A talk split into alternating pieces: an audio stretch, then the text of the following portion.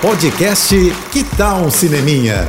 Dicas e curiosidades sobre o que está rolando nas telonas, com Renata Boldrini. Mais um indicado ao Oscar chega aos cinemas e um dos favoritos esse ano, hein? Belfast, do diretor Kenneth Branagh. O filme concorre em sete categorias, entre elas filme, direção, roteiro para Branagh, ator coadjuvante para Ciaran Hinds e atriz coadjuvante para Judy Dent.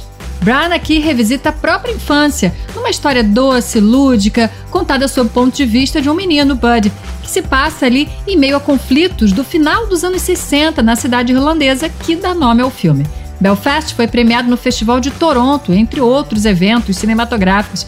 O filme vem sendo muito bem recebido pela crítica e pelo público. Está com quase 90% de aprovação no agregador de críticas, o Rotten Tomatoes. É filmaço, gente.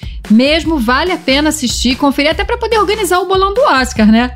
É isso. Mais dicas, me acompanha no Instagram, arroba Renata Boldrini. Tô indo, mas eu volto.